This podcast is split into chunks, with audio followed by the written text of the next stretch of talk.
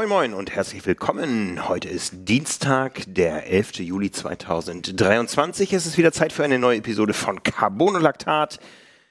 Und wir sind schon wieder in der Race Week. Mir gegenüber sitzt euer Chefredakteur. Nils Wissert, guten Tag. Und ich bin euer Publisher, der Frank Wechsel. Ja, äh, für mich ist die Race Week schon mit einem Race gestartet. Ich hatte gestern schon einen Wettkampf. Äh, In der Tat. Äh, Du mit dir ganz alleine, habe ich gesehen. Nee, mit zwei Konkurrenten. Ja, Kurz aber. und schmerzhaft. Ja, sehr schön. Ja. Ja, erzähl mal ihm, was du da gemacht hast. Diese Woche ist ja die große Weltmeisterschaft von World Triathlon hier in Hamburg. Es geht um ganz, ganz kurze Distanzen und mit der kürzesten gefühlt habe ich gestern angefangen. Ähm, wir haben ab Donnerstag rund um den Rathausmarkt volles äh, Programm, volle Race-Action. Geht los mit den Junioren. Ähm, die Elite, die muss äh, ganz schön oft ran. Ja, da geht es nämlich Ja. über Vorlauf, Hoffnungslauf und dann Viertelfinale, Halbfinale, Finale. Äh, die Age-Grupper kämpfen um die Sprint-Weltmeistertitel und wir kämpfen mit unserer Mannschaft am Sonntag um den Weltmeistertitel der Altersklasse 40 bis 49 im Mixed-Team Relay. Wir, das sind, möchtest du es aufzählen? Nee, ich sag da gar nichts mehr zu. Ich rede vielleicht noch ein bisschen über die Age-Grupper, die ja auch noch starten. Also die nicht in, nicht in der Weltmeisterschaft, sondern die offenen Rennen gibt's ja auch noch. Die gibt's auch noch, genau, ja. Also wir sind meine Wenigkeit, ich werde starten und zwar gegen harte Konkurrenz, wie ich gestern erfahren habe. Ich werde starten, werde übergeben an Ulrike Süring im Nationaltrikot für Spomedes. Äh, Die übergibt wiederum an Peter Jakob und äh, der wiederum an Silke Insel. Also wir vier sind eine von sieben deutschen Nationalmannschaften der M40 bis 49, wo insgesamt 37 Mannschaften gemeldet sind. Ja. Also sieben deutsche Nationalmannschaft, Na- Nationalmannschaften, ich glaube fünf mexikanische, also roundabout zehn Mexiko. Ja, ja, ja. Ah, Mexiko. Und ähm, ich habe gestern erfahren, ich werde starten gegen Daniel Unger. Der wird nämlich der Starter sein der einer anderen deutschen Nationalmannschaft. Und die sind stark besetzt. Die haben nämlich als Männer Daniel Unger und Steffen Justus, der gerade noch richtig schnell gerannt ist beim Rennen in Rot in der Staffel bei der Challenge. Ja, ich meine, die haben natürlich ein bisschen Erfahrung, ne? Ja. Auch noch, also was schnelle Rennen angeht. Genau. Und äh, auf der Frauenseite haben sie Joel Franzmann und Anja Dittmar. Also echt eine Nationalmannschaft von vor 10, 20 Jahren übertragen in die jetzige Zeit. Ich bin sehr gespannt, sie alle wiederzusehen. Ich hoffe, ich sehe Daniel auch noch ein bisschen länger. Ja, bleib dran. Ich meine, ich, sag, ich sag's jetzt einfach mal, wie es ist. So viel schlechter stellt sich dich jetzt nicht ein. Ich will jetzt Daniel nicht zu äh, nahe treten. Ich weiß nicht, wie, ich habe ihn ja nur letztes Jahr beim Triathlon gesehen. Ich weiß nicht, was er seitdem gemacht hat. Da war er besser als wir. Also er hat mir gestern. Aber er war eine- nicht ganz uneinholbar, Frank. Er hat mir gestern eine schallende Ohrfeige ähm, verpasst, indem ich äh, ja keine Chance gegen ihn hatte. Denn gestern ging das Ganze ja los mit der Trieb Challenge, so heißt das Ganze, auf dem Gerhard Hauptmann Platz hier in der City. Da ist aufgebaut ein Strömungspool, daneben steht ein Smartbike und daneben ein Laufband. Und eigentlich ist das Ganze für Staffeln gedacht oder für Teams. Der Schwimmer, der schwimmt nämlich so lange, bis er im Abfluss verschwindet. Wurde das dann immer stärker? Ja, Ja, okay. das ist ganz grausam. Ja. Du, du kriegst Existenzängste, wenn du merkst, die Strömung wird so schnell, dass du deine Position nicht halten kannst und irgendwann landest du da hinten in der Gosse. So schlimm ist es nicht, es ist ein Gitter davor. Ähm, man fängt ganz gemächlich an, also da kannst du eigentlich nicht kraulen, da brüsselst du so ein bisschen vor dich hin dann wird das immer schneller, immer schneller. Und ähm, in den Teams ist es so, alle sind so lange unterwegs, bis der Schwimmer nicht mehr kann. Ja? Ja. Das heißt, die Wertung besteht aus den Kilometern des Radfahrers und den Kilometern des Läufers mal zwei. Und wer es am längsten durchhält in den Staffelformaten, der ist fünf, äh, der ist sieben Minuten unterwegs. Und dann geht es halt darum, wie viel Kilometer schafft der Radfahrer auf dem Taxbike in sieben Minuten und wie viel schafft der Läufer auf dem Laufband in sieben Minuten mal zwei. Und dann Schön. Punktzahl. Das gefällt mir. Ja, und bei uns Einzelstartern, es gab drei, das heißt, äh, es gab keine Holzmedaille. Bei äh, uns Einzelstartern ähm, wäre die maximale Zeit, die man in der Strömung hätte aushalten können, fünf Minuten gewesen. Daniel Unger hat vier Minuten 55 geschafft und als er erfahren hat, es wären nur fünf Sekunden gewesen, hat er sich maßlos geärgert. Ja, das glaube ich. Das ist er, dafür ist er, dafür ist er natürlich der Wettkämpfer. Ne? Die fünf Sekunden, die hält er noch aus dem ganz tiefs Inneren noch, äh, hätte er noch mal sich visualisiert. Wann war es? 2007 den Rathausmarkt noch mal äh, vor Augen geholt. Ganz genau, ganz genau. Und ähm, ich habe es drei Minuten 44 geschafft. Äh, das heißt, diese Minute elf hatte er quasi mehr Zeit zum Radfahren, um Kilometer zu sammeln, mehr Zeit zum Laufen, um Kilometer zu sammeln. Ja, Platz 1 Daniel Unger, Platz 2 Frank Wechsel, Platz 3 Thorsten Schröder. Da bin ich so ein kleines bisschen stolz drauf, da, nachdem er ja mm, in äh, Rot dann doch schneller war als ich. Ähm, aber letztendlich, äh, ja, zwei Sportler, die ich durchaus als, als Freunde bezeichnen würde, wo mir das Ergebnis dann auch völlig egal war. Ich habe es eine Stunde vorher erfahren, dass ich einen Einzelstarter bekomme, weil ich keine Staffel zusammengestellt bekommen habe. Unsere ja. Kollegen, wir hatten ja sechs Kollegen am Start in den Teams ähm, und gegen die beiden, das war mir natürlich eine Ehre und eine große Freude und hat Spaß gemacht. Mit Abstrichen beim Laufen, aber das ist ja immer so. Ich finde das auch witzig. Also, das ist ja, ähm, Daniel stellt sich ja öfter mal jetzt auch so in so, in so Age-Grouper-Formaten und so ja. weiter. Finde ich aber auch vollkommen legitim. Seine, seine heiße Zeit ist lange genug zurück, dass er das einfach auch machen kann. Und wenn er da Bock drauf hat, finde ich das einfach richtig cool, ja. wenn, wenn er sich nochmal unter das Volk mischt. Das ist ganz komisch so in der öffentlichen Wahrnehmung. Bei manchen Ex-Profis äh, wird gesagt, nee, die nehmen uns was weg. Und bei manchen ist das ähm, ja sehr sympathisch. Andreas Niedrig, Altersklassensieger M50 hier beim Ironman Hamburg, der trainiert nämlich gerade in Nizza. Ja. Yeah. Zwar so, dass er immer drei Tage lang die Radstrecke abfährt und dann einen Ruhetag macht. Und dann campt er irgendwo und äh, es ist äh, großartig. Das ist, äh, das ist der Spirit. Ja, Genau. Das ist aber, da ist ja natürlich auch jeder anders. Und das werden wir natürlich auch noch bei dem einen oder anderen großen Namen auch noch sehen, die jetzt aufhören äh, oder aufgehört haben schon, ob die sich nochmal irgendwo dann tummeln oder ob die einfach sagen so, ah, ich habe es aber auch echt lange genug gemacht. Ich, ich finde den Drive nicht mehr. Ja. Sebastian Kiene zum Beispiel hat ja gesagt, er kann sich nicht vorstellen, nochmal Triathlon zu machen. Ja. Ne? Das ist dann äh, vorbei. Ja. Oder es gibt solche Leute wie Gustav Iden, die gesagt haben, ach, Langstrecke ist für mich vorbei. Ich werde Olympiasieger. Den treffe ich morgen und da bin ich sehr gespannt, was er zu erzählen hat, weil für den wird es ganz langsam so richtig eng Richtung Olympia, ne? Ja, aber der hat natürlich auch, ähm, ich, ich glaube, also nicht ganz sicher andere Sorgen gehabt äh, als seine Olympia-Quali, also ein ganz, ganz schweres Jahr mit äh, Krankheit seiner Mutter und ähm, dann letztendlich sehr verstorben und das ist dann immer so hin, im Hintergrund, äh, das kriegt man ja nicht mit, so in, äh, in, die, in die Öffentlichkeit, aber ähm, kann mir vorstellen, dass, ja, dass das für ihn eine ganz, ganz schwere Zeit war und dass, dass das dann einfach so diese sportlichen Platzierungen dann auch irgendwie dann irgendwann egal werden. Ja. Ja, mal gucken.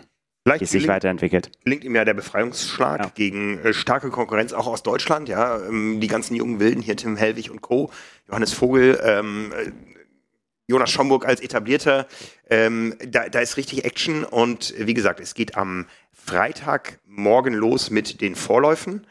Ausscheidungsrennen, harte Ausscheidungsrennen und dann geht es am Freitagabend für die, die sich nicht aus dem Vorlauf direkt qualifizieren können. Ich glaube, es gibt, musst du mir helfen. Oh, ich, ich krieg's aber nicht mehr zusammen. Das finden wir alles noch raus, schreiben das, wir alles noch auf. Genau, genau. Ja, genau. Also am, am, Ende, am Ende qualifizieren sich am Freitag 30 Männer und 30 Frauen für den Samstag.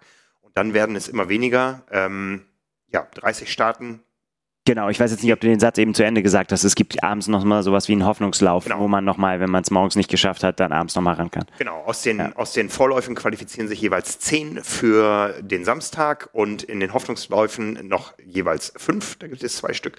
Und dann sind es am Samstag 30 Leute in der ersten Runde, 20 in der zweiten, 10 in der dritten Runde und wer von diesen 10 in der dritten Runde gewinnt, ist Weltmeister. Ja. ja? Ich freue mich total drauf. Ich bin, ich bin sehr gespannt, weil das ist irgendwie dieses, äh, ja, so ein bisschen so dieses Last Man Standing Prinzip finde ich immer sehr, sehr cool, weil es ja auch irgendwie, man muss dann, ist ja auch die Frage, in was für einer Verfassung geht man da an den Start? Kann man sich äh, leisten zu taktieren? Geht das vielleicht überhaupt gar nicht? Ich kann, ich kann mich da null reinversetzen bei denen, ob die sagen, du musst sowieso, da geht's, ich meine, wenn du nicht am Anschlag bist, dann bist du auf einmal äh, zehn Sekunden hinten und dann kannst du es total vergessen. Also, oder ob die immer alle alles geben müssen, um überhaupt weiter da vorne zu landen. Das, ähm, da fehlt mir so der, logischerweise der Einblick da ins Innere. Ich finde es aber super spannend, das dann zu sehen. Ja, also äh, kurzweilige Action über die Supersprintdistanz, äh, 300 Schwimmen, 7 Rad und 1,5 Kilometer Laufen, roundabout. Das Ganze über mehrere Runden live zu verfolgen auf dem Rathausmarkt oder im Fernsehen. Das bereiten wir noch auf. Ähm, wir haben es letzte Woche schon erwähnt. Triathlon Plus Leser finden jetzt auf unserer Website nämlich einen TV-Kalender mit Live-Übertragungen. Da gab es am Wochenende schon die ganzen Live-Übertragungen aus äh, Düsseldorf von den deutschen Meisterschaften, den Finals und natürlich jetzt am Wochenende die nächsten Geschichten und dann kommen 73 Rennen, Ironman-Rennen und so weiter. Dazu. Ja, apropos Ironman, wir müssen reden. Es äh, war eine Menge los. Ja, in der Tat, ne? Also es ist jetzt, ähm, es ist so eine komische, so eine Zwischenwelle zwischen irgendwie so letzte, letzte Rennen, die jetzt langsam waren, die großen. Es kommen jetzt noch so die letzte Hoffnung und dann geht's auch schon wieder so gedanklich bin ich schon bin ich schon sehr vielleicht liegt's daran dass ich am Wochenende in Paris war aber ich war bin gedanklich schon sehr in Frankreich sage ich mal so ja ja ja äh, gar nicht so schlecht ähm, aber du sprichst natürlich auf äh, das Neben, nebendran an. Genau, wir hatten äh, großartige Rennaction über zwei Wochenenden in Rot und in Frankfurt. In Frankfurt hohen Besuch von Andrew Messick, dem Ironman-Präsidenten. Und dann kam auf einmal am Mittwoch die Nachricht aus dem Head Office, ähm, wichtiger Medientermin, wir müssen reden. Und äh, ja, haben uns natürlich Gedanken gemacht, um was könnte es da gehen. Es war ja viel los, das Desaster in Hamburg und so weiter.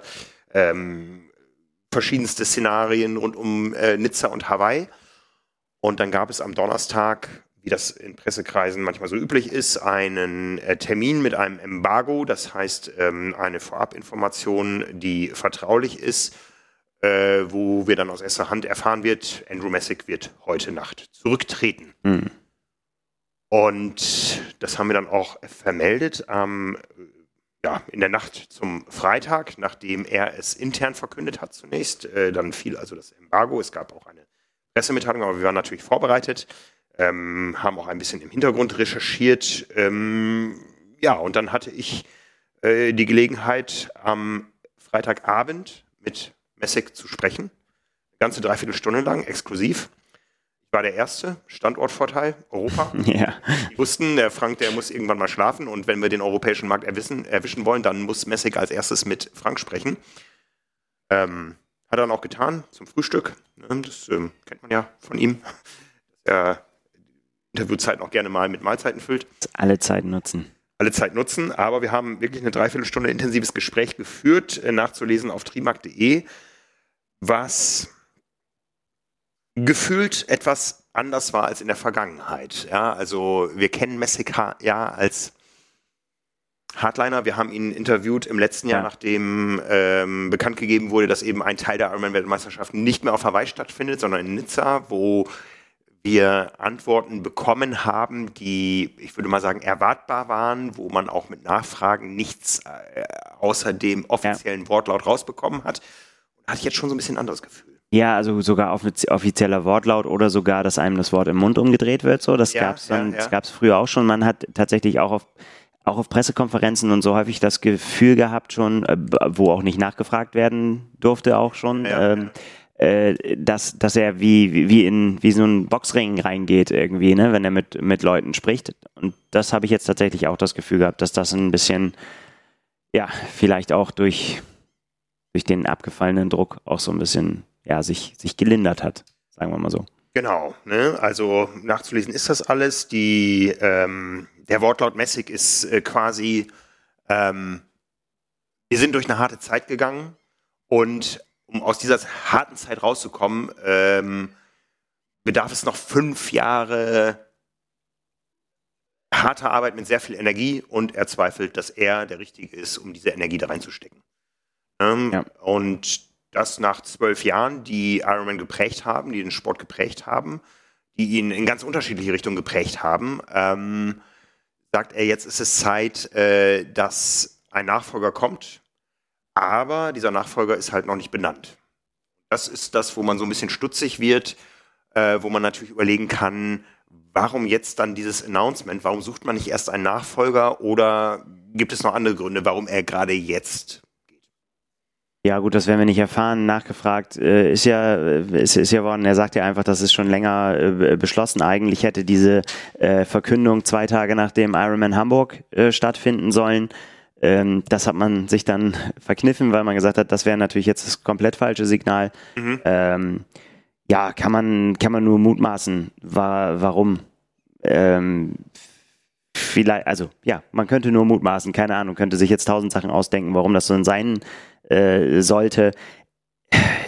Ehrlich gesagt, also wenn sie ihn quasi gedrängt hätten, das Amt niederzulegen, ähm, dann könnte ich mir nicht vorstellen, dass er jetzt quasi so äh, in, in, die Öffentlichkeit geht, überall nochmal in Podcasts, in Interviews, überall seine Sicht der Dinge, Dinge darlegen kann und das auch ähm, nochmal äh, er einfach länger auch noch drin bleibt. So. Mhm. Würde so aus meiner Sicht nicht dazu passen. Wenn, wenn man sagt, irgendjemand soll aufhören, dann hört er in der Regel sofort auf in einem amerikanischen Unternehmen. Ja. Ne? High and fire. So, und ist aber natürlich nur, äh, ist natürlich nur gemutmaßt. Ähm, ja, und äh, wer immer es auch werden wird, dann Gute Frage. Du kennst äh, da äh, vielleicht die Leute noch, noch besser äh, als ich. Ich bin ja, ich bin ja Messig sozialisiert, so quasi. Also er war schon Ironman-Chef, als ich überhaupt meinen ersten Triathlon gemacht habe. Kurz danach habe ich meinen ersten Triathlon gemacht. Das ist so ein bisschen wie mit jungen Leuten, die nur Angela Merkel als äh, Kanzlerin ja, ja. Äh, kannten. Und äh, so ist es bei mir auch. Das war immer das Gesicht von Ironman. Ja, ich, zu mir hat noch bei meiner ersten ähm, Nudelparty auf Hawaii hat noch David Yates gesprochen, glaube ich. Und dann gab's ähm, dann gab's äh, Lou Friedland und so weiter. Ähm, aber Messig hat schon eben eine Ära geprägt, ähm, die von einem enormen Wachstum gezeichnet war, ja. was nicht nur positiv ist, ja, was aber den Sport. Ähm, es kommt auf den Blickwinkel drauf an. Kommt auf den Blickwinkel ja. an, ja. Also ähm, die geprägt war von ähm, zunehmenden Einflüssen von Investoren, sag ich mal. Ja, ähm, müsste ich gerade noch mal rekapitulieren. Ähm, ich, ich sag mal so, in, in den Beginn der Ära Messig äh, fiel das Thema Kapital. Ja, ähm, Providence, ähm, ja. damals ein, ein äh, ja, da fiel erst erstmals das Wort Heuschrecke im Triathlon. Ja. Ähm, und es wurde nicht besser, als ähm, die chinesische Wanda Group Ironman übernommen hat. Ein gigantischer Konzern aus ja, eben China ähm, mit allen möglichen Impl Implikationen, mit Börsengang und so weiter, mit ähm, deutlich sichtbaren wirtschaftlichen Optimierungen auf allen Ebenen und äh, dann wieder der Weiterverkauf weg von der Börse wieder an amerikanische Unternehmen ähm, ja, zwei Investoren, die jetzt dahinter stehen. Und da fällt immer ein Name, ähm, Jesse DeBay, ein äh, Geschäftsmann, der auch einen Wohnsitz hier in Hamburg hat. Ja, wir müssen ihn eigentlich mal besuchen. ähm, und der selber Ironman-Finisher ist äh, und äh, wo ich auch noch ein interessantes Gespräch diese Woche vor mir habe, um so ein bisschen Licht dahinter zu bringen, wie funktioniert so etwas auf einer solchen Ebene. Ja, wie weit ist ein Messig überhaupt äh, der Entscheider? Oder wie weit ist er auch nur der Ausführende, der ähm, eingesetzt ist von äh, den Menschen, die das Geld verwalten und auch nicht ihr eigenes Geld nur verwalten, sondern auch wieder abhängig sind von Erwartungen von äh, Banken, von Investoren und so weiter, die Ironman als Marke sehen, aber nicht, äh, wie wir es sehen, als äh, Liebhaberprodukt. Ja, das ist eben der, der, die große Diskrepanz, die in diesem Sport auch in der Ära Messig aufgegangen ist, ähm, die dazu geführt hat, dass Ironman eine enorme Wachstumskurve hingelegt hat, aber eben auch für den einen oder anderen an Attraktivität verloren hat dadurch. Äh, ja, ja, aber dafür sind natürlich auch andere Leute dazu. Also ich nehme bewusst mal die Gegenseite ein. Ne? Das, das natürlich, du hast jetzt schon sehr viel mitgedacht, die äh, was, äh, was jetzt, wo man sagt, es hat an der Attraktivität verloren. Möglicherweise gibt es Menschen, die sich abgewandt haben. Es gibt aber natürlich ähm, in, im Umkehrschluss deutlich mehr Menschen, die neulich neu dazugekommen ist. Denn Fakt ist ja, es sind immer, immer mehr Menschen ja, ja. geworden, die an Ironman teil, wenn man weltweit das Geschäft sieht, äh, ist, ist Ironman sowohl in den Teilnehmerzahlen gewachsen, als auch in den Rennen gewachsen, sowohl bei den 73 als auch bei den äh, großen, bei den normalen Ironmans. Ähm, von daher kann man diesen, so nach dem Motto, die, die Marke hat an Attraktivität verloren. Das, da würde ich als Ironman-Vertreter sagen, ja, wie kommst du denn darauf? so. Gucken wir mal nur nach hier nach Deutschland. Als das Ganze begann, die Ära Messig begann, gab es den Ironman Frankfurt.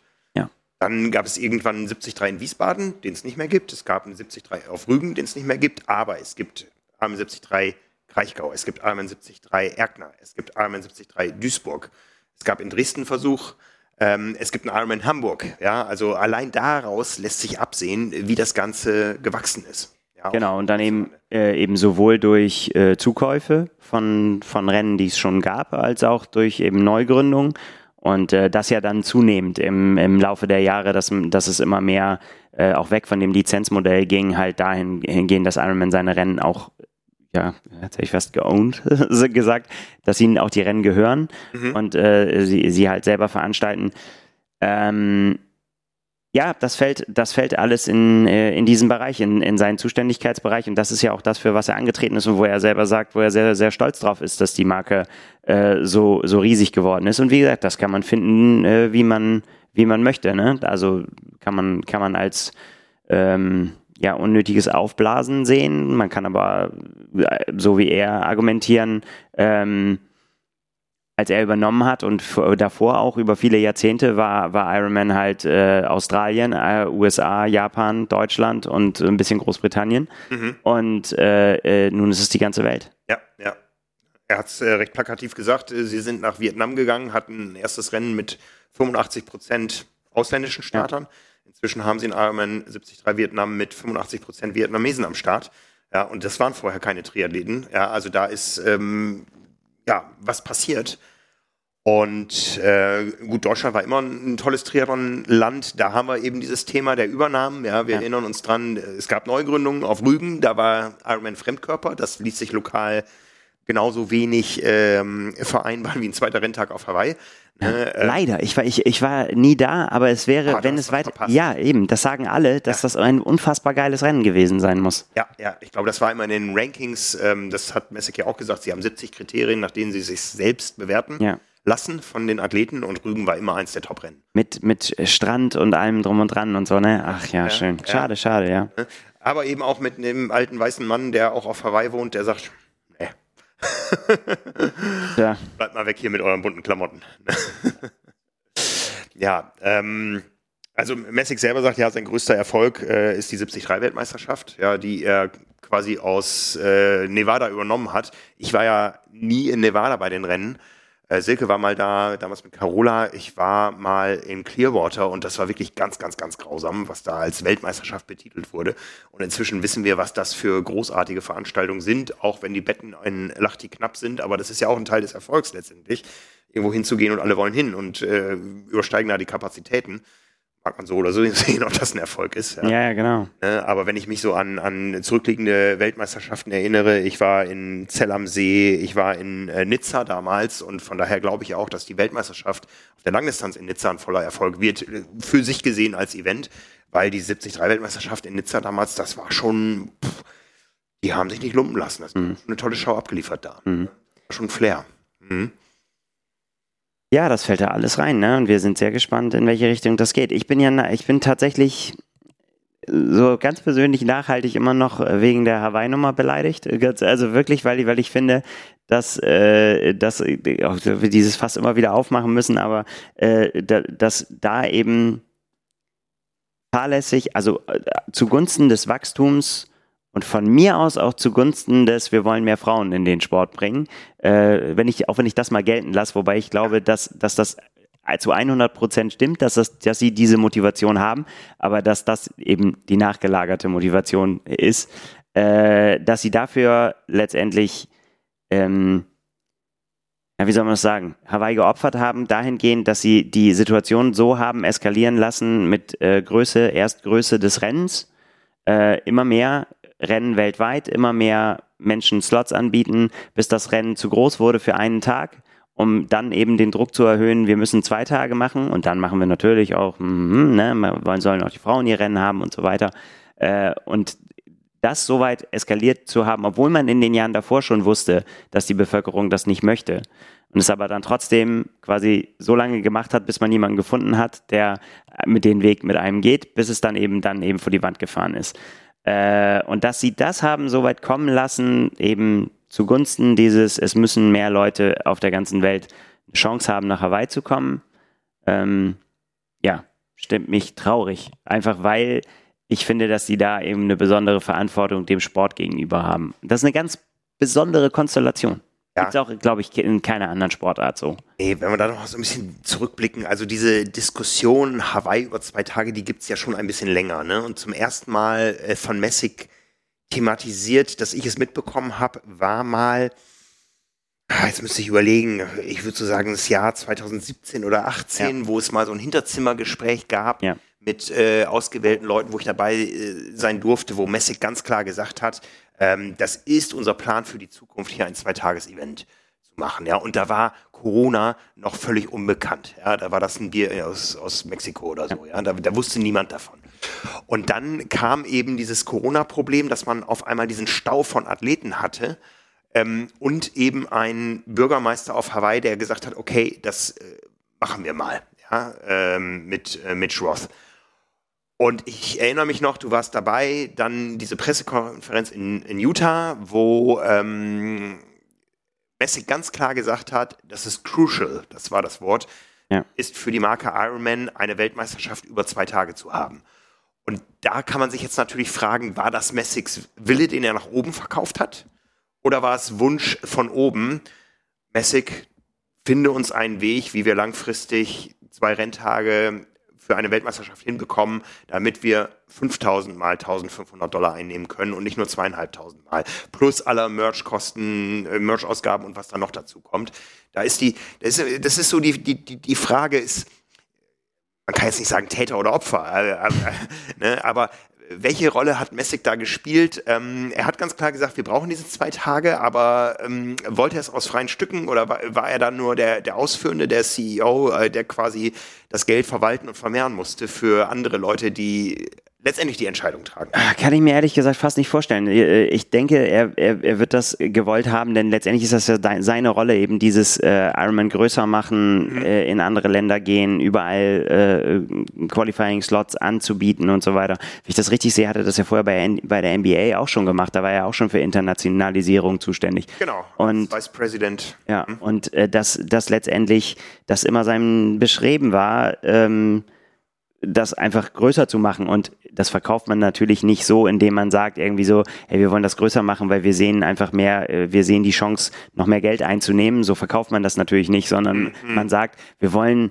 das mehr Menschen zugänglich machen, dieses lebensverändernde äh, Erlebnis, ein Ironman äh, zu machen. Deswegen wollen wir mehr Rennen haben. Und wenn wir natürlich die Rennen über den Globus verteilen, sollen auch alle überall die Chance haben, sich zu qualifizieren und nicht dafür um die Welt reisen müssen und so weiter. Und äh, da, so ist natürlich dann die Verkaufe. Und äh, das führt, führte dann zu, ja, zu, sagen wir wie es ist, zu Zuständen, die auch dann den Massenstart irgendwann nicht mehr äh, akzeptabel machen. Ne? Dadurch sind, da sind die Startgruppen eingeführt worden. Hat man alles schon vergessen. Was das für ein Riesengeschrei war damals, ne? Ja, da, ja. Das, das, das ikonische Bild, alle starten zusammen äh, irgendwie, dass es das nicht mehr gibt und so weiter, weil es einfach ja, ein einziger Fropf war, der dann rausgekommen ist aus dem Wasser.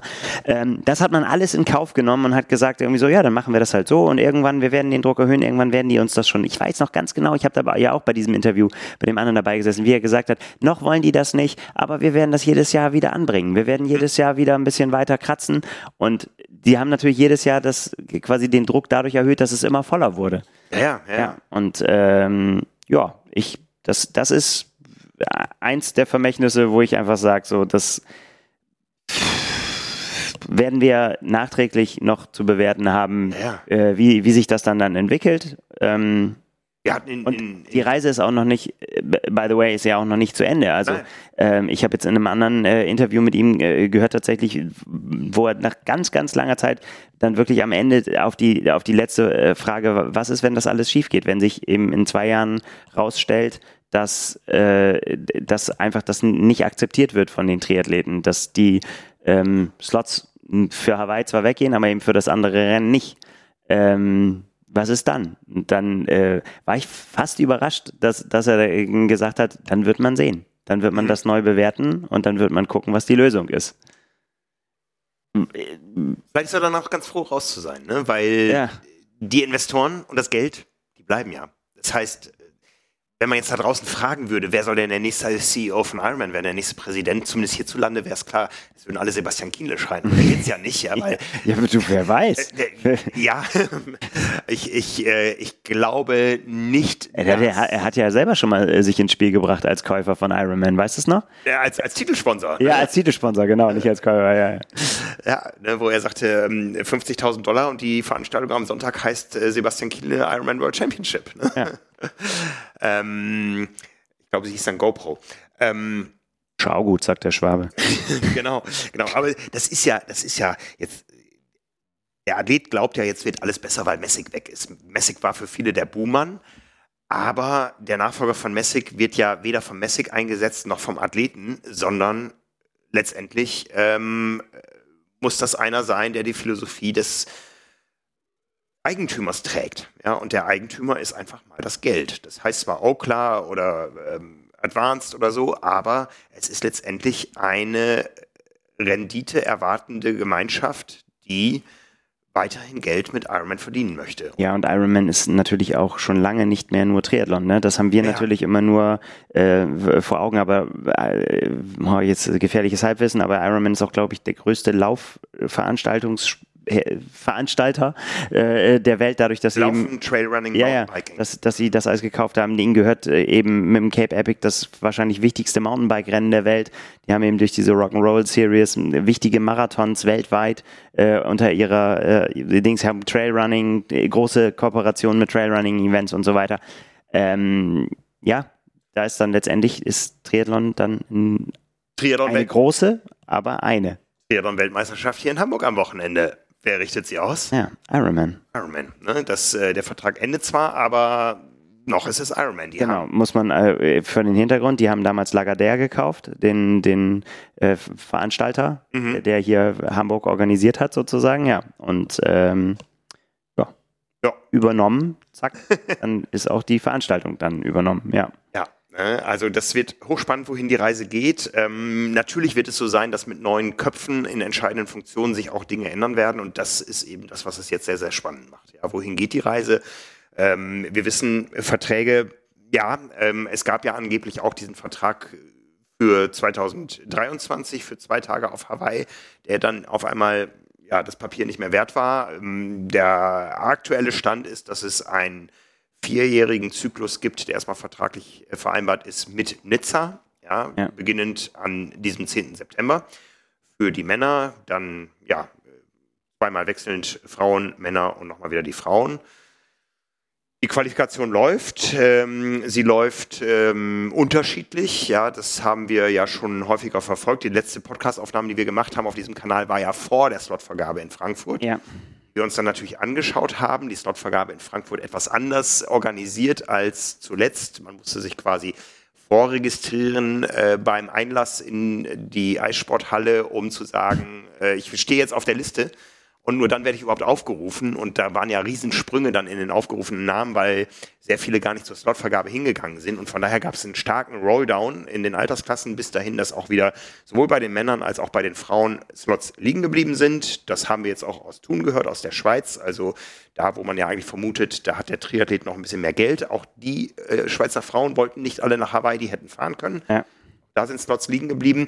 Anderes Beispiel, der Ironman Hamburg. Da hat man sich ja entschieden, die Slotvergabe nicht öffentlich zu machen, sondern nur die Top-Leute einzuladen, sich direkt einzuschreiben. Das heißt, beispielsweise in einer Altersklasse gibt es fünf Slots. Diese fünf Leute konnten sich direkt am Tresen einschreiben in der Handelskammer hier in Hamburg am Tag nach dem Rennen. Alle anderen wurden per Mail ähm, ja quasi alarmiert. Du hast jetzt 48 Stunden Zeit, den Slot anzunehmen, sonst rollt der weiter. Und da haben wir gehört, dass viele Frauen, die Hoffnung hatten auf einen Slot, am Ende eine Mail bekommen haben, so, die Qualifikation ist beendet, du bist leider nicht dabei.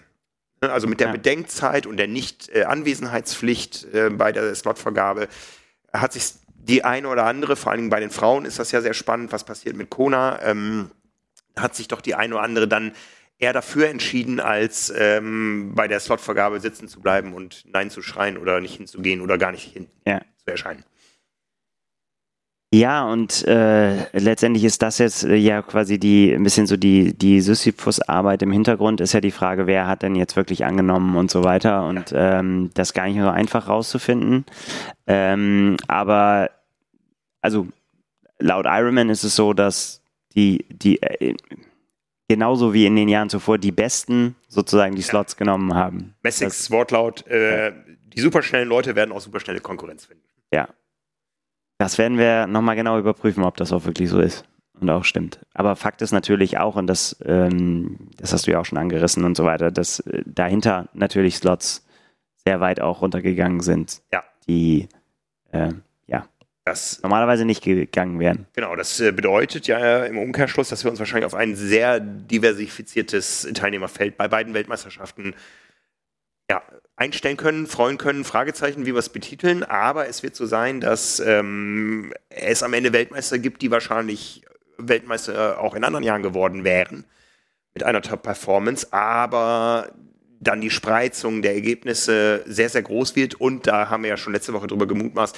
auch wahrscheinlich die DNF-Quote gerade auf Hawaii deutlich höher wird, weil äh, in 15 Stunden in Hamburg oder in Frankfurt ins Ziel zu kommen, heißt nicht, dass man das Zeitlimit auf Hawaii schafft, wenn da erstmal der Mumuku bläst und hm. äh, der Schweiß rinnt. Ja, das äh, kann in der Tat ähm, dazu führen, ja. Und was ich auch tatsächlich so, wo ich so ein bisschen, ich habe ja das auch immer vertreten, dieses ähm, denen, die vorne um die Weltmeisterschaft kämpfen, kann es eigentlich relativ egal sein, wer hinter ihnen ins Ziel kommt. Äh, das stimmt auch weiterhin, so wenn es um die sportliche äh, Auseinandersetzung, einfach um die WM-Titel geht.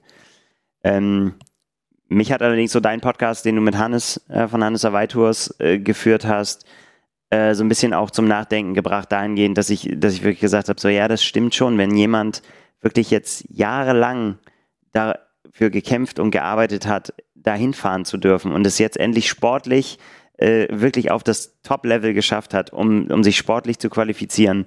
Ähm, und diejenige sich dann oder auch derjenige dann letztendlich dann umdrehen muss in der Anmeldeschlange und sieht, dass jemand, der Stunden nach ihm ins Ziel gekommen ist, dieses gleiche Privileg bekommt, für das man wirklich Jahre gekämpft hat, dann kann das schon so ein bisschen desillusionieren und das wird auch, glaube ich, ja, dieses, des Mythos des Unerreichbaren. Was, was ich ja immer für mich sage, für mich, ich würde nichts lieber als einmal beim Ironman Hawaii starten. Aber für mich ist das sportlich unerreichbar. Das ist was, mit dem ich mich auseinandersetzen muss, was ich akzeptieren muss. Stand jetzt wäre es nicht mehr so, würde ich jetzt mal mutmaßen. Oh, also, wenn ich mir das richtige Rennen aussuchen würde. Du müsstest noch ein bisschen Geduld haben. Wenn ja, und ich müsste natürlich auch noch, ich müsste hart trainieren dafür, klar, ja. und so weiter, aber ich glaube, ja, ich meine, wir reden ja jetzt über den Ist-Stand. Was war bei den Slotvergaben ja. in Hamburg ähm, auf Lanzarote und so weiter? Haben wir länger drüber gesprochen. Ja, das, das stimmt. Ja also e-, e-, eher, es geht auch eher um den, um den Slot der WM. Hawaii ist natürlich ja, nochmal eine andere, wird eine ganz andere Nummer, aber so die, bezogen auf den WM-Slot. Ja, also wir, wir haben ja weiterhin die Konstellation, dass ähm, viele Leute, und das hat Messig ja auch gesagt, viele Leute ihren Nizza-Slot den sie, also die waren qualifiziert für die WM 23. Ja. Dann hieß es, wir gehen nach Nizza, aber niemand wird gezwungen, Nizza zu starten. Die Athleten konnten wählen, Nizza oder eben ein Jahr später auf Hawaii. Und die allermeisten haben äh, Hawaii gewählt. Das heißt, das Rennen ist schon so gut wie voll. Ja. Und wenn wir jetzt, jetzt ist ja Cut-Off, äh, die zukünftigen Rennen, die zahlen ja aufs nächste Jahr ein. Und da sieht man dann, dass es da auf einmal 80 Slots für die Frauen in Nizza gibt, 24, aber nur noch 15, 20 für die Männer. Das heißt, du musst auch als Mann deine Altersklasse gewinnen oder zweiter. Ja, ja, klar. Also für Hawaii wird es, wird es, wird es unfassbar schwer. Ne? Und ähm. da musst du eigentlich jetzt schon mit Hawaii 26 planen. Und wir wissen alle, wie, wie schwierig das ist, in die, so weit in die Zukunft zu planen. Also wer, wer jetzt so als äh, ambitionierter Athlet, der nicht schon mal Profi war oder so, äh, mit Hawaii liebäugelt, das wird hart. Das wird auf jeden Fall hart. Das ja. wird hart. Also früheste Chance 26. Ich habe es abgeschrieben. Ja, ja, ich auch. Äh, äh, volles Programm. Aber wir werden das natürlich jetzt gerade bei den Frauen sehen, mhm. dass, äh, dass es da durchaus äh, ja, Möglichkeiten gibt, ja. wo, man, wo man sagen kann, ja. Ja, vielleicht muss Nizza auch erstmal Werbung machen. Ja, für sich. Und wir werden es ja sehen. Wir sind ja da. Ja, ja, ja auf jeden Fall. Ja, genau. So. Deswegen, ich will das auch gar nicht zu schwarz malen. Ich freue mich auch darauf, dass äh, das werden ja geile Rennen. Das, das ist ja, ist ja keine Frage. Ja, heute in zwei Monaten ist Nizza schon Geschichte. Die erste Ironman-Weltmeisterschaft außerhalb der USA. Ja. Und wir haben vorhin äh, gerade ja darüber gesprochen, dass wir, wir werden äh, ist jetzt sehr, sehr früh darüber zu sprechen, aber wir werden mit ganz anderen Namen diskutieren dann und so weiter. Also erstmal ja in Abwesenheit von einigen und aber auch äh, einfach aufgrund des Streckenprofils. Ne? Ja, lass uns, lass uns doch einmal über Namen sprechen, aber vorher machen wir noch mal einen Moment Werbung. Ja, es ist Race Week, es ist Sommer, es ist schön draußen, es ist warm und das bedeutet natürlich, wir schwitzen alle richtig, richtig ordentlich. Das bedeutet im Umkehrschluss, wir müssen auch viel trinken. Warum? Weil wir beim Schwitzen Elektrolyte verlieren, die wir aber dringend zur Energiegewinnung brauchen. Genau dafür wurden die Sportgetränke von Lemelo entwickelt. Optimiert doch jetzt eure Ausdauerleistung mit über 1000 Milligramm Elektrolyten und 17 weiteren funktionellen Inhaltsstoffen pro Sportgetränk. Und das Beste, Lemelo gibt es jetzt bereits in sechs verschiedenen Geschmacksrichtungen und in den Kategorien Allround, Energy und Sugar Free. Egal, ob ihr einen ausgewogenen Mix, einen Energieschub oder die zuckerfreie Variante sucht, Lemelo hat das perfekte Sportgetränk in handlichen Stickpacks für euch. Und damit ihr gleich das alles ausprobieren könnt, gibt es jetzt die neuen Kombi-Packs mit je sechs Sportgetränken. Geht einfach auf le-melo.com slash carbonlactat also le-melo.com slash carbonlactat. Das findet ihr natürlich auch in den Shownotes. Ja, geht da drauf und erhaltet exklusive Angebote nur für die Hörerinnen und Hörer des Podcasts Carbon und Laktat. Also optimiert jetzt euer Training und versorgt euren Körper mit Lemelo, dem perfekten Begleiter für jedes Ausdauertraining. Ja, wir wollten über Namen sprechen und ähm, da fällt uns auf, so richtig äh, stark besetzt in der Masse ist das Feld in Nizza aus deutscher Sicht jetzt erstmal nicht. Ja, ich sag mal so, es ist ein, ein Umbruch findet statt, ne, der sich ja an, lange angekündigt hat. Man hat ja immer noch so ein bisschen drüber hinweggeguckt, aber. Ja. ja. Lange ja. angekündigt. Herr Lange hat ja angekündigt, dass er da eine Rolle spielen wird als ehemaliger Mountainbiker mit einem Radkurs, der perfekt auf ihn äh, passt und einer Vorgabe von unter zweieinhalb Stunden im Marathon.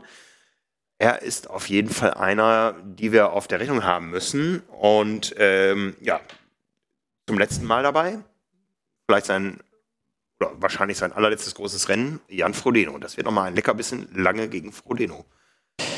Ja, und natürlich gegen ganz viele andere, ne? Aber ähm, ja, ich bin, da, da, da lege ich mich schon ganz früh fest. Ich glaube, dass Jan äh, da eine sehr, sehr, sehr, sehr gute Rolle spielen kann. Weil äh, davon bin ich 100% überzeugt, dass er sein Licht unter den Scheffel stellt, was seine Fähigkeiten auf harten Radkursen angeht. Und äh, das hat er schon damals in Zell am See, äh, in Zell am See gemacht. Und ich habe ihn im Allgäu äh, Berge hoch und runter fahren sehen. Äh, das ist kein Problem für Jan Frodeno. Ja, ja, da freuen wir uns sehr drauf. Weiterhin mit dabei Franz Löschke. Ja. Hat's, äh, hat's geschafft, er hat sich reingebissen. Ja. Ja. ja. Und dann noch zwei, ich nenne sie mal Underdogs, Jonas Hoffmann und Leonard Arnold zweiter Platz beim Ironman 73, äh Quatsch, beim Ironman ja. in, in Thun, jetzt am Wochenende, dem Ironman Switzerland. Hinter Jan van Berkel, der da sein letztes Rennen äh, gefeiert hat und ähm, auch gar nicht mehr Ambitionen auf Nizza hat. Aber Leonhard Arnold aus Leipzig mit einer tragischen, was heißt tragischen, am Ende mit einer guten Vorgeschichte, der ist gestürzt zwei Wochen vor dem Rennen mit seinem Rad, hat sein Rad äh, geschrottet, hat sich das von seiner Freundin ausgeliehen und wird Zweiter beim Ironman in Thun und qualifiziert sich für die Weltmeisterschaft in Nizza. Ja. Wahrscheinlich dann hoffentlich für ihn auf dem neuen Rad. Ähm, aber das sind unsere fünf Männer aktuell. Da fehlen natürlich viele, die aufgehört haben oder gesagt haben, ich mache die Saison noch, aber äh, Nizza interessiert mich nicht mehr. Andi Böcherer ist nicht dabei. Nils Frommholt ist nicht mehr dabei. Ein Sebastian Kienle ist nicht mehr dabei. Ein Boris Stein ist nicht mehr dabei. Aber es fehlen auch Namen wie zum Beispiel Florian Angert.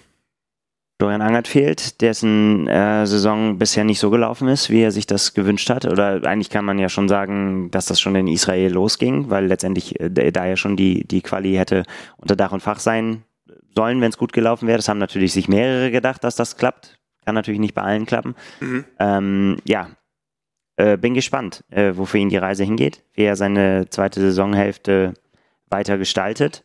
Ähm, ich kann mir vorstellen, dass er selber noch darüber nachdenkt und es noch nicht hundertprozentig weiß. Er trainiert in der Höhe. Das bedeutet ja erstmal, er, er macht was für irgendwas. Das macht man ja nicht aus, äh, aus Quatsch. Ähm, wird interessant, ob er, ob er das Jahr abschreibt und sagt, kann ich nicht mehr schaffen oder er gibt sich noch ein, gibt noch eine, eine, eine Möglichkeit in Lake Placid, ja. Ironman Lake Placid, äh, bisher gemeldet aus deutscher Sicht Andreas Dreiz, der ja auch noch fehlt auf der Liste.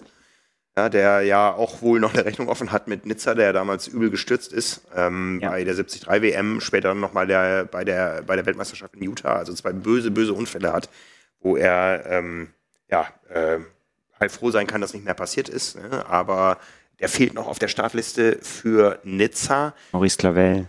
Maurice Clavel fehlt. Ne, wie Ruben Zepunke, der, der, der äh, ja vom Radfahrprofil auf jeden Fall einer wäre, der da ja eine Rolle spielen könnte. Absolut, ähm, das hat er ähm, gezeigt in, in Thun, aber am Ende hat es dann ja beim Laufen wieder nicht gereicht. Ja, also die, die ersten Kommentare, die wir so gelesen haben, auch bei uns auf, auf Facebook war, der braucht mal einen Lauftrainer und dann, dann wird er ein ganz großer. Ne, aber aktuell können wir nur mit diesen fünf Namen dienen. Vielleicht kommt noch einer dazu. Und das ist ähm, ja auch neu. Äh, ich habe ja in Frankfurt äh, Lothar Leder interviewt, der ähm, eine etwas harte Einschätzung dazu hatte, woran das liegt, dass da niemand nachkommt. Eine catchy Überschrift. Genau. Sagt, die Deutschen sind einfach zu faul, aber wir wissen, dass da natürlich auch solche äh, Typen wie Mika Not und so auf der Lauer liegen und da bin ich mal sehr gespannt, was da in Zukunft kommt. Aber dieses Jahr, Nizza, müssen es eigentlich nochmal die Etablierten richten. Äh, vermutlich. Mhm. Ja, vermutlich. Weil ich bin tatsächlich auch wirklich gespannt, ähm, auch was ein ähm, Jonas Hoffmann zum Beispiel imstande zu leisten ist und so. Und auch überhaupt, ob die, die großen Namen äh, letztendlich dann die Rolle spielen können. Ich meine, das werden wir alles noch haarklein erinnern, aber ich habe jetzt unter der Woche was äh, von Cameron Worth gelesen, der einfach, der, der gesagt hat, so, er hat jetzt zum ersten Mal äh, wirklich die Chance, sich auf Triathlon. Er ist ja Teilzeit Triathlet, aber eigentlich hauptberuflich äh, Radprofi oder beides. Er sagt, dass sein Anspruch ist, er will beides auf Weltklasse-Niveau äh, letztendlich managen. Und er hat gesagt, jetzt kann er, er hat aber wirklich das Go von seinem Terminkalender und so, dass er sich komplett auf Nizza fokussieren kann. Das will er auch tun. Und er hat gesagt, was er machen wird, ist Radfahren trainieren, weiterhin unfassbare Umfänge da runterzureißen, weil er sagt, er war da, er ist gefahren und er hat gesagt, es werden sich eine Menge Leute werden sich wundern, wie hart dieser Radkurs ist. Und ich als äh, interessierter Zuschauer äh, finde das natürlich höchst amüsant, wenn jemand wie Cameron Worth das sagt, weil ich meine, der, den, der ist Paris-Roubaix, der hat das Feld von Paris-Roubaix angeführt, den, den kann kein Radkurs dieser Welt schocken. Und wenn der sagt, der ist verdammt hart, ja. dann wird das spannend. Ja, ja. freut mich. Und äh, dann kommen halt eben auch ganz andere Namen ins Spiel, ne? die, die da vielleicht dann noch eine Rolle spielen können, die einfach dafür auch gemacht sind, für, für einfach für solche Kurse. Meinst und du, die Age-Gruppe melden nicht für Nizza, weil sie Angst haben vor dem Kurs? Nein, das ist, nein. Ey, aber ganz im Ernst, das ist doch so, pff, wenn ich da nicht unbedingt hin will nach Nizza, Nizza ne, weil ich sage irgendwie so, ja, finde ich geil, ich habe da irgendwie eine Beziehung zu und finde ich super, dass da eine WM ist und so. Ich meine, dann kannst du ja auch dann den, einfach den, normale Rennen machen oder halt einfach sagen, okay, ich will, ich mache das jetzt, ich sammle das ein, warum nicht? Das erste Mal WM in Nizza mache ich, aber die meisten ja, also ich, wollen dann nach Hawaii, sagen wir mal ehrlich. Ich, ich, kann es ja aus eigenen Stücken nachvollziehen. Ich habe den Slot gehabt ja. in Frankfurt, äh, habe auch meinen Namen eingescannt, ähm, wollte einmal das am eigenen Leib erfahren, wie das ist, wenn der Name aufgerufen wird. Dreimal Frank Wechsel, ich habe Nein gesagt. Und äh, aber genau aus diesen Gründen, ja, ich, ich sehe mich in Nizza natürlich, äh, ja, wir haben längst gebucht, ist, wir fliegen hin, wir berichten, aber ich finde die meine, meine Rolle ist da in der Rolle des Berichtenden, weil ich da auf diesem Kurs ähm, A, nichts verloren habe sportlich. Ähm, kann man jetzt natürlich so und so diskutieren. Natürlich, ja. ich würde nicht letzter werden in der Altersklasse, aber ich äh, würde auch da keine Selbst Rolle spielen. So wäre. Irgendjemand muss ja letzter genau, werden. Genau, und äh, auf Hawaii wäre mir das egal. Für das Ergebnis, Erlebnis Hawaii würde ich sagen ja. Für das Erlebnis Nizza ich könnte mir, wenn ich wirklich so scharf auf Nizza wäre, auch nächstes Jahr im Juni oder wann er stattfinden wird, den Ironman Nizza aussuchen. Ähm, aber ich bin auch nicht der Typ für die Berge. Ne? Ähm, Gibt es das bei den Profis? Gibt es da welche, die abgesagt haben, weil der Kurs nicht passt? Ja, David McNamee. Der hat äh, nämlich einen Radsturz mal gehabt und da hat er sich die Hand so verletzt, dass er mit einem Zeitverrat nicht richtig bremsen kann. Und nicht wegen der Auffahrten, sondern wegen der Abfahrten. Wegen der Abfahrten, genau. Okay. Hm. Er sagt, er wäre nicht äh, weder wäre der mental noch mhm. äh, quasi von dem, wie er sein Rad handeln kann, ja. wäre er konkurrenzfähig. Deswegen setzt er jetzt schon alles quasi, geht der Fokus voll auf Hawaii. Der hat gesagt, er, er, er kann einfach, er hat wie so Taubheitsgefühl in der Hand. Ja. Und er hat gesagt, für ihn ist das ein Riesenakt, äh, bei solchen Abfahrten zu bremsen und deswegen ist das nichts für ihn, hat er gesagt. Ja, also ich kann das nachvollziehen. Ich war bei der 73 WM in Nizza auf dem Motorrad und das ist schon krass. Ja, das ist wirklich krass. Der Kurs ist ja in, in gewissen Teilen identisch und diese Abfahrten, die muss man können, ja. Also man kann äh, da tatsächlich sowohl ähm, das Rennen als auch sein Leben verlieren auf den Abfahrten, wenn man es nicht beherrscht. Ja, das ja. ist wirklich richtig, richtig krass. Und ich weiß noch, wie ich Andreas Dreizer gesehen habe, ähm, am Straßenrand sitzend, blutüberströmt. Ähm, das äh, und, und der ist ja ein starker Radfahrer, der ist ja auch ein guter Radfahrer. Ne? Und ich habe echt da ähm, Sorgen gehabt, ja, und kann jeden ver verstehen, der sagt, in einer Rennsituation ähm, ist das nichts für mich. Ne? Also das ist ja was, das kannst du auch in Hamburg nicht trainieren. Nee. Ne? Wobei ich mich auch jedes Jahr äh, äh, wundere, dass so wenig Leute, wenn sie die Palani Road runterdonnern, da unten nicht in die Bande reinfahren. Also da, da steht auch manchem mehr als einem anderen die, die Angst ins Gesicht geschrieben. Und äh, gut, da haben die Scheibenbremsen natürlich jetzt äh, viel gehört. Es riecht einfach nicht mehr so stark verbrannt nach Carbon, wie es in den Jahren zuvor immer da gerochen hat. Ja, ja. Ja, also man muss schon der Typ für Nizza sein. Äh, ich, ich bin's nicht. Ähm, und ich bin gespannt, ob noch ein sechster Typ dazu kommt. Sicht bei den Profis. Ne, das äh, wird natürlich dann Bestandteil unserer Berichterstattung im Vorfeld sein. Also ich freue ich, ich freu mich richtig auf Nizza. Ja, das habe ich immer ja. gesagt. Also ich freue mich äh, darauf. Ich hätte mich auch auf Hawaii sehr gefreut, vielleicht auch mehr, ich weiß es nicht, aber ähm, es ist natürlich unsere Aufgabe, das Ganze uns anzuschauen und auf diese Aufgabe freue ich mich. Auf ja, jeden das, Fall. Das wird, äh, ich freue mich auf das, Frauen, äh, das Frauenrennen. Ich freue mich auch, das erleben zu können, wie das ist, dann da ein eigenes Frauenrennen zu haben. Ich teile übrigens auch nicht die, äh, die Einstellung, was jetzt auch viel gesagt, so, oh, das Frauenrennen am Fernsehen, hm, Wagen, hm, habe ich schon oft gehört ging mir überhaupt nicht so. Also ich habe das, äh, hab das als sehr spannend empfunden. Auch, ähm, ähm, auch die Rolle von Sarah True dann und so weiter. Also, äh, aber das mag dann auch jeder anders sehen. Ich fand, das war trotzdem ein spannendes Rennen. Da gibt es ja auch noch Möglichkeiten, sich zu qualifizieren. Aktuell zwei mehr als bei den Männern. Es sind äh, sieben Frauen, fast die Hälfte heißt Laura. Äh, fangen wir mal an mit, mit äh, Anne Haug, ja, die qualifiziert ist als ähm, ja, Weltmeisterin des Jahres 2019. Und dann haben wir Svenja Tös, Daniela Bleimehl, äh, Leonie Conchalla, jetzt qualifiziert in Frankfurt. Und dann die drei Lauras, natürlich allen voran, sage ich mal, Laura Philipp, Laura Zimmermann und Laura Jansen, ebenfalls in Frankfurt qualifiziert. Ja. Ähm, das waren jetzt einfach die Rennen, die späten Rennen mit vielen Slots, wo auch schon die eine oder andere, wie eine Sarah True als Siegerin von Frankfurt schon ihren, ihren Slot sicher hatten. Und von daher ja, äh, wird das ähm, da etwas äh, besser besetzt sein als bei den Männern, was die Zahl betrifft. Und wenn wir da in die Spitze gucken, auch da kann man, glaube ich, sagen, wir haben zwei, die da eine maßgebliche Rolle mitspielen können, wie es bei den Männern Frodino und Lange sind, werden es bei den Frauen ähm, Anne Haug und Laura Philipp sein. Ja. Und wer da jetzt vielleicht noch dazu kommt, wird sicher nicht um den Weltmeistertitel mitgehen. Ja, so weit kann man sich, glaube ich, mal aus dem Fenster lehnen. Genau. Weil es ja auch noch andere gibt als Anna Haug und Laura Philipp. Ich gehe ja davon aus, dass rund um Hawaii ein neuer CEO von Ironman benannt wird. Hast du dir da freigenommen, Frank, oder? Nein. Nein. Ähm, ich glaube, ich wäre dazu nicht geeignet. Nee, das wäre, glaube ich, nichts für mich.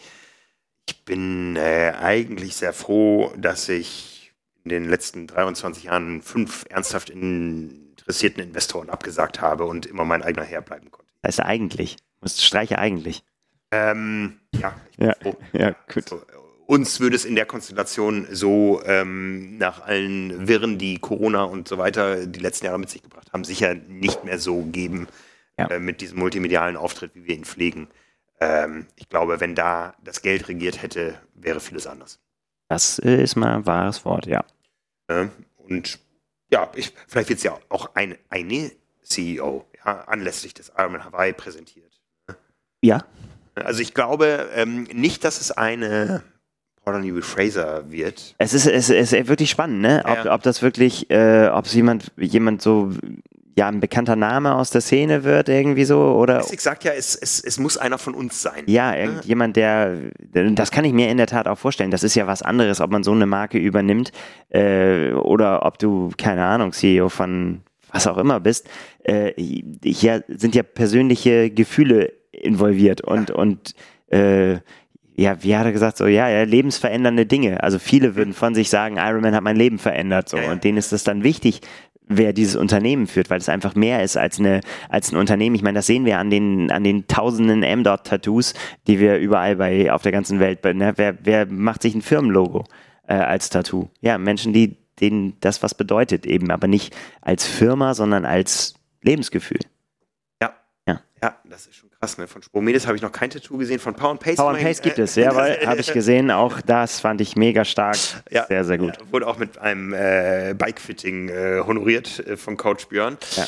Ähm, äh, ja, Messig sagt ja intern oder extern, als werden überall die Fühler ausgestreckt, aber ich glaube schon, dass ähm, die Liebe zum Sport nicht ausreicht, weil man, glaube ich, so viele Skills mitbringen muss, ein wirklich großes Unternehmen, ein weltweit agierendes Unternehmen zu führen. Ähm, Ja. Da reicht es nicht, äh, Triathlon-Fan die- zu sein. Die Arme hochgerissen zu haben. Ja, so ist es. Ja, ne? Also, ja, das, ähm, es werden noch, äh, es wird noch ein bewegtes Jahr. Also es äh, liegt noch eine Menge vor uns. Ne? Absolut, es ist noch lange nicht vorbei. Und Genau. ja, das wird noch viele, viele sehr, sehr spannende Anlässe haben. Ja, ne? Ähm, aber erstmal haben wir den spannenden Anlass einer Weltmeisterschaft hier in Hamburg.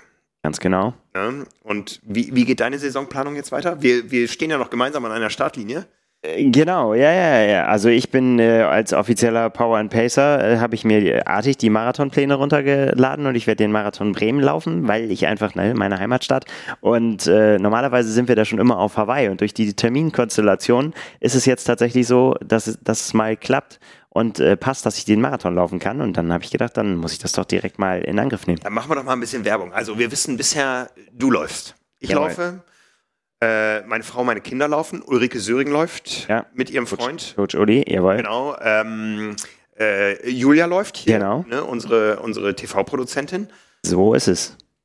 Einige andere zögern noch aus der Firma. Ja, also wir sind zumindest stark vertreten da. Ich habe von dem einen oder anderen aus der Power and Pace Bubble gehört, dass da es ja auch einen Marathonplan gibt, einen Halbmarathonplan für den Ja, und es gibt ja auch noch, genau, man kann da auch Halbmarathon laufen und man kann Zehner laufen, alles wunderbar. Das ist richtig gut. Also Zehner kann ich, kann ich sehr empfehlen. Ich mache hier einfach mal Werbung für die Veranstaltung. Ich kriege kein Geld dafür.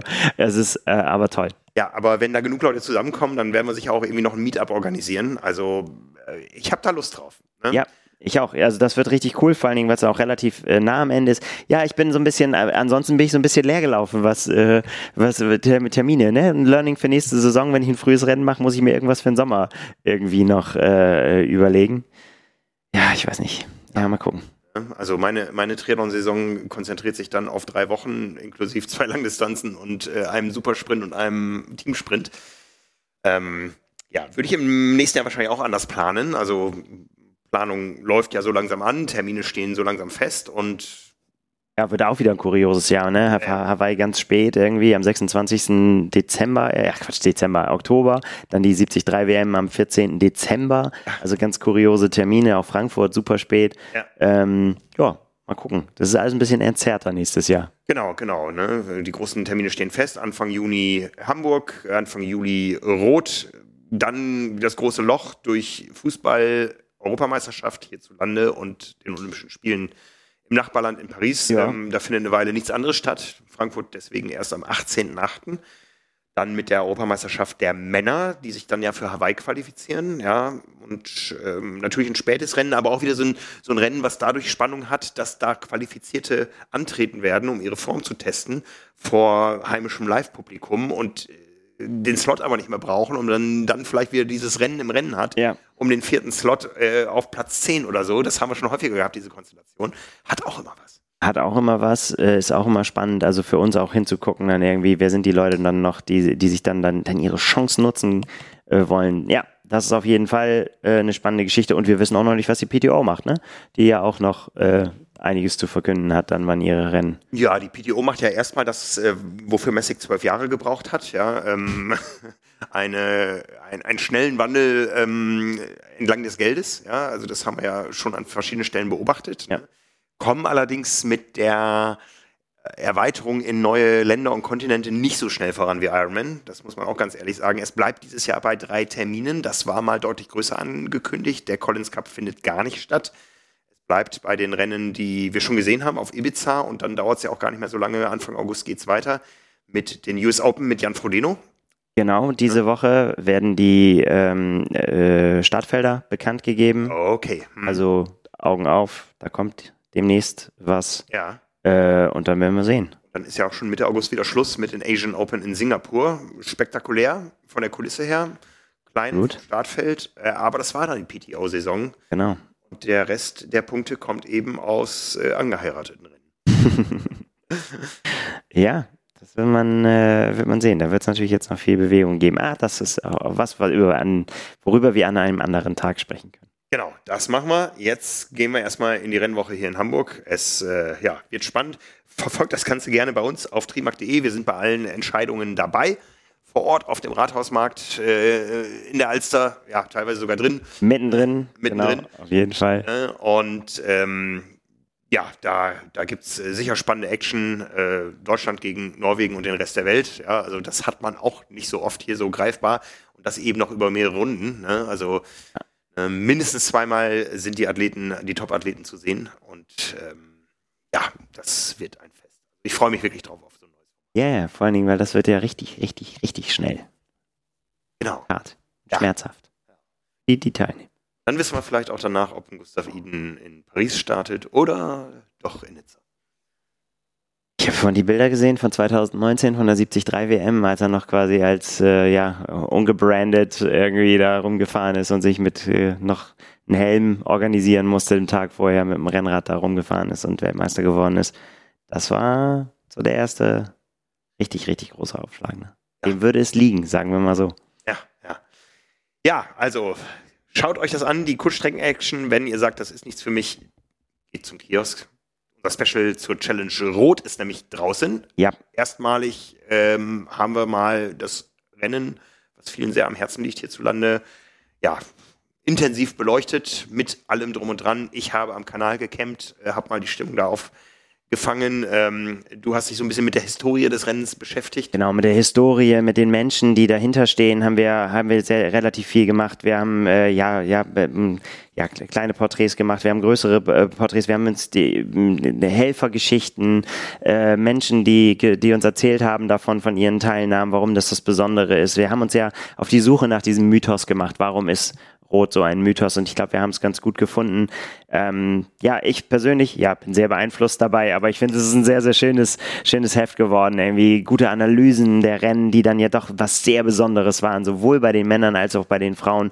Wir haben eine schöne Geschichte drin über Sebastian Kienle, äh, der nochmal reflektiert, wie es für ihn war, der, der Abschied und äh, wie er das da wahrgenommen hat, was Rot für ihn bedeutet hat. Wir haben ein tolles Interview mit Chrissy Wellington, über das ich mich sehr gefreut habe. Ich sowieso, ich habe sie zum ersten Mal da getroffen. ähm, da, wenn ich vorhin gesagt habe, ich bin in die in die Messig-Zeit äh, quasi geboren, äh, bin äh, als Triathlet äh, bin ich auch geboren. Da war Chrissy Wellington Geschichte, so ne. Und deswegen äh, hat sich in all den Jahren jetzt auch nie ein Treffen ergeben und ich habe nie Kontakt zu ihr gehabt. Jetzt durfte ich sie kennenlernen und ähm, ja, wir haben ein tolles Interview. Jan, Kollege Jan hat da, hat, hat sie gesprochen, sowohl vor als auch dem Nacht im Rennen, was es, was es bedeutet für sie eben den Rekord jetzt nicht mehr zu haben, die Weltbestzeit. Ähm, toll und eins, ja, ihr merkt, ich bin, äh, bin beeinflusst. Ich, ich, ich fand, ich fand's gut. Ich fand, äh, fand auch die Geschichte von dir, Frank, jetzt hier nochmal richtig mit äh, Honig und Mund, Mund schmieren. Ähm, den, den, den Doppelblick von Lars und dir, ihr seid ja beide da gestaltet, irgendwie ein Rennen, zwei Welten. Äh, letztendlich habt ihr geschildert, wie es euch im, im Rennen ergangen ist, im Wechsel. Und das finde ich total faszinierend, eben, weil das auch so diese Bandbreite zeigt. Ich meine, nach dir kommt ja noch eine ganz andere Bandbreite noch, die, ja, ja. die dann da nicht abgebildet ist, aber wie, wie es einem in so einem Rennen gehen kann. Und für mich ist immer wieder äh, letztendlich die Erkenntnis, es wird nicht weniger hart, es wird einfach nur schneller. Oder, ne, das ist, das ist einfach so. Du, wenn du es schneller machst, dann wird es nicht einfacher, wenn du besser wirst. Das glaube ich, ist nur schneller vorbei. Tolle Geschichte. Und als Abschluss hat äh, Silke mit der Kamera einfach nochmal wir konnten leider nur eine Handvoll zeigen der Gesichter irgendwie in Büchenbach an dem Ort, wo es wirklich am aller, aller schlimmsten ist äh, nochmal Fotos gemacht und ich finde es wirklich faszinierend, wie viele sich ein Lächeln abgerungen haben, auch in der Hoffnung und auch in dem Wissen, das war der letzte Wendepunkt und jetzt muss ich dann irgendwie noch nach Hause und aber sich eigentlich, glaube ich, auch alle sicher waren, ab hier kommen wir auch irgendwie nach Hause. Ne? Wer es bis dahin geschafft hat, der, der, der schafft das auch irgendwie noch bis dann bis ins Ziel. Das muss man dann irgendwie schaffen. Und ich finde, das sieht man diesen Menschen einfach so toll an. Und äh, ja, schöne Ausgabe gefunden. Vertraut mir einfach. Geht zum Kiosk, kauft sie. Genau. Es steckt auf jeden Fall eine Menge Herzblut drin. Äh, nicht nur von uns, die wir darüber geschrieben haben, sondern auch über die Menschen, die wir da beschrieben haben. Absolut. das hat mal richtig Spaß gemacht, mal was komplett anderes zu machen. Und ja. ja, da äh, sind wir auch ein bisschen stolz drauf und äh, würde uns freuen, wenn ihr das am Ende auch so seht, dass das eine gelungene Ausgabe ist. Also ich, ich bin immer noch Feuer und Flamme. ja. Ähm, ja. Von daher machen wir mal einen Deckel drauf für heute.